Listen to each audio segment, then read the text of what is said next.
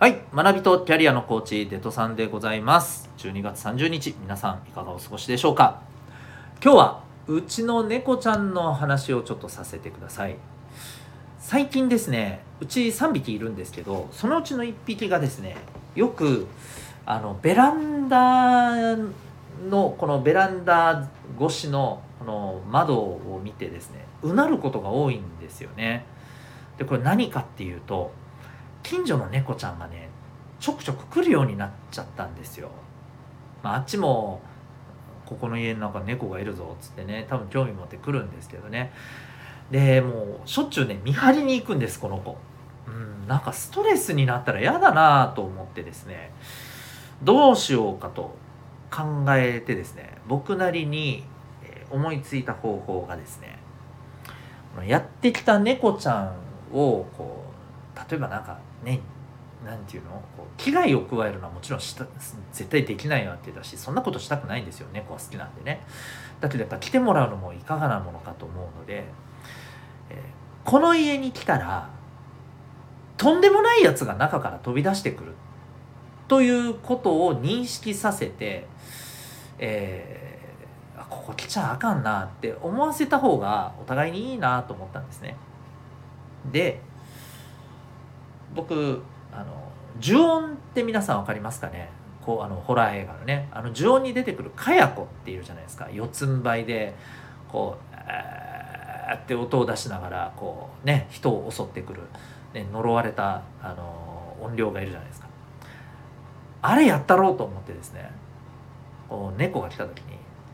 その勢いでうわー出てわーってやったんですよ。で猫ちゃんはですねびっくりして一目散に逃げていったんですけどその後僕はですね娘に「近所迷惑だからやめてくれ」と苦情を言われたんですよ。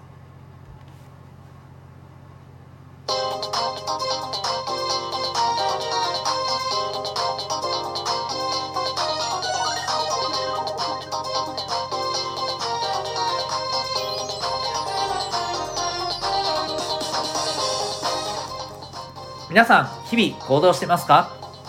小中高生の生きる力ジオ。ホームルームのお時間が今日もやってまいりました。ナビゲーターは親子の学びとキャリアのコーチデトさんでございます。小中高生のオンライン教室みんなで自主学も運営しております。この番組では小中高生の皆さんに勉強や将来人間関係などの悩み解決に役立つ情報や日常がちょっぴり楽しくなるエピソードをシェアしております。またメンバーシップの方では10年後社会に出ることが楽しみになる。聞くだけ生きる力の授業も放送しております。メンバーシップでない方も冒頭の何分かを聞くことができます。こちらでは月額たったの800円で社会で成功する人の習慣人間関係が楽になる心理学お金仕事に強くなるコツ自分で学ぶスキルなど学校のカリキュラムでは勉強することができない、え、でも社会ではですねすごく必要とされるそんなテーマを聞いて学ぶことができる内容でございます。小中高生の皆さんはもちろんお母さんお父さんと一緒にお聞きいただいてもためになる内容かと思います。興味ある方はチェックしてみてください。今日のホームルームのテーマなんですけど、えー、自分を薄っぺらいと思った瞬間ありますか？というテーマで、えー、お送りしたいと思います。えっ、ー、とこれ何でしょうねこう何かがきっかけで自分ってなんて薄っぺらいんだろうみたいに思ったことってどうでしょう？あったりしますかね？うんまあこれは比較的ですね中学生以上の、はい、方がよく感じる経験ではないかと思うんですね。であのそういう時ってすごく何て言うかこう何とも言えないうーんなんか自分に対するやるせなさみたいな気持ちがあるじゃないですか。僕もこうあの何度も味わったことありますしその時にねなんかほんとすごくちょっとこの場から立ち去れていいですかみたいなねもうこれこれにちょっと目向けたくないですみたいなそんな気持ちにすっごくねさせられたり、え、しましたね、うん。まあ、今でも正直それが全くないかというとそんなことはないんですよね、で、まあ、どんな時にねあのそうなるのかっていうところでいくと例えばその何かの物事に対してなんか道をこう極めようとしてる人そういう人を見るとですねなんか自分ってこの人と比べると大したことしてないなみたいなねなんか思っちゃったりするんですよね。で実は最近ねあの読んでる本でああ分かる分かるみたいなねあのエピソードがあったのでちょっとシェアしたいんですけどこれあのえっと、お笑い芸人のもう今あんまりね聞かないと思うんですけどヒゲ男爵っていうねコンビの、えー、お一人の山田るい53世っていうねあの本名じゃないですよもちろんね芸名ですけど、えー、その方が書いている自分の子供の頃のね話をこうちょっと面白おかしく文章にして書いてる、えーと、エッセイがありまして「引きこもり漂流記」っていうねあの本のタイトルがそういう名前なんですけど、まあ、その中のねいろんな自分の話の一つで出てきたのが小学校の時の話なんですけどこの人すごくねあの小学校の頃まあ人生の絶頂期だったらしいんですよ。例えば会長に選ばれたり、えー、みんなからすごくねあの人気があったりバレンタインデーいっぱいチョコもらったりとかね、まあ、すごくあのいわゆるお調子こいてる状況だったらしいと。でそんなある日にクラスでポツンとね勉強している子がいて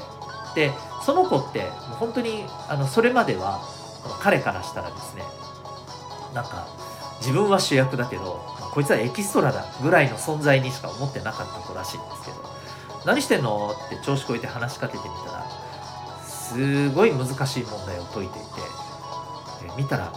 全くこれが1%もわからない感じででそこに向かってこうとつとつと勉強している彼に一気になんか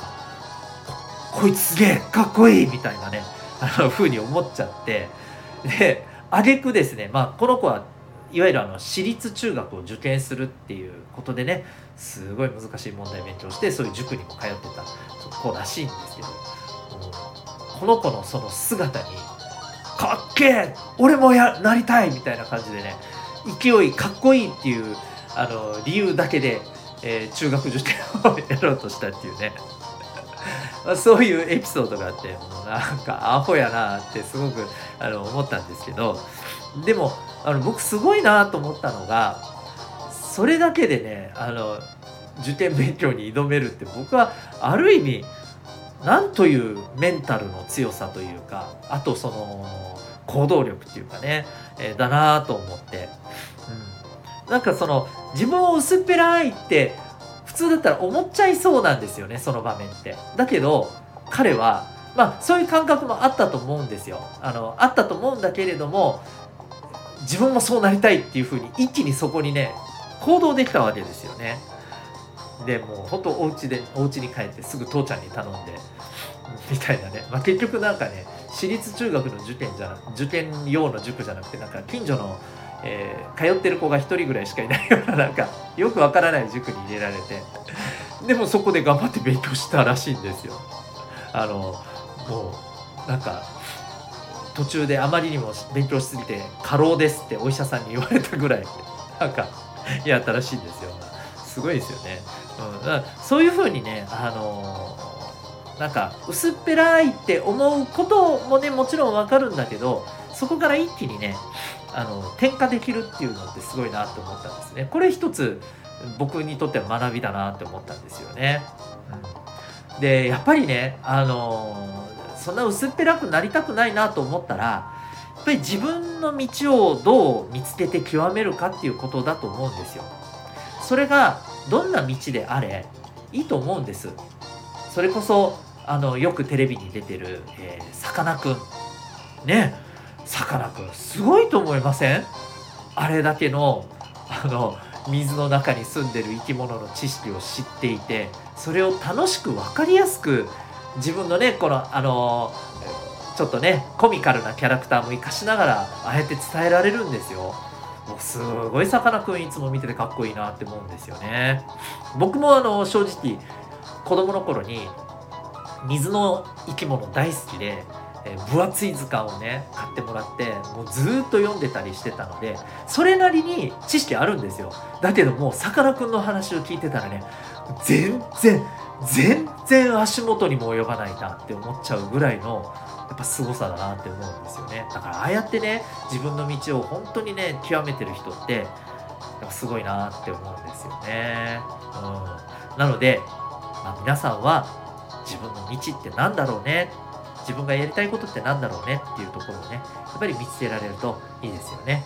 薄っぺらいなって思った瞬間があることはねそれはそれであのもちろんね、えー、気持ちとしては分かりますしそういうこともねあるからこそじゃあ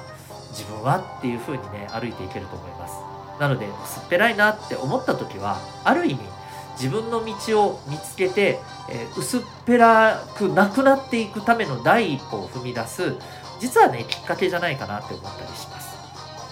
そんな感じでね、えー、そういう経験がある方もしくはこれからまたそういう経験をされた時はですね今のお話をちょっと思い出してみて切り替えられたらいいんじゃないかなというふうに思ったりしました。ということで今日はですね自分を薄っぺらいと思った瞬間ありますか？というテーマでお送りいたしました。えー、私、えー、コーチデトさんが運営しているオンライン教室みんなで自主学というものがあります。えー、学校で学べないような、え生きる力の授業というものをオンラインでですね、え実施しております。そこではアクティブラーニングの授業で、え皆さん同士もね、意見をね、こういろいろ出し合いながら、え学びを深めていくという内容になってますし、えまあ、内容はですね、本当にあの例えば心理学とか、え自分が成功するための習慣は何かとか、えお金や働き方についてとかですねさまざまなテーマがあります。はい、そしてそれ以外にはですね24時間空いている、えオンラインの自習室も、はい、そこで受けることができます。でところどころ私がいたりしますので、え私がいる時間帯でしたらですね、えー、まあ、塾のようにわからないところを聞いてもらうということも可能でございます。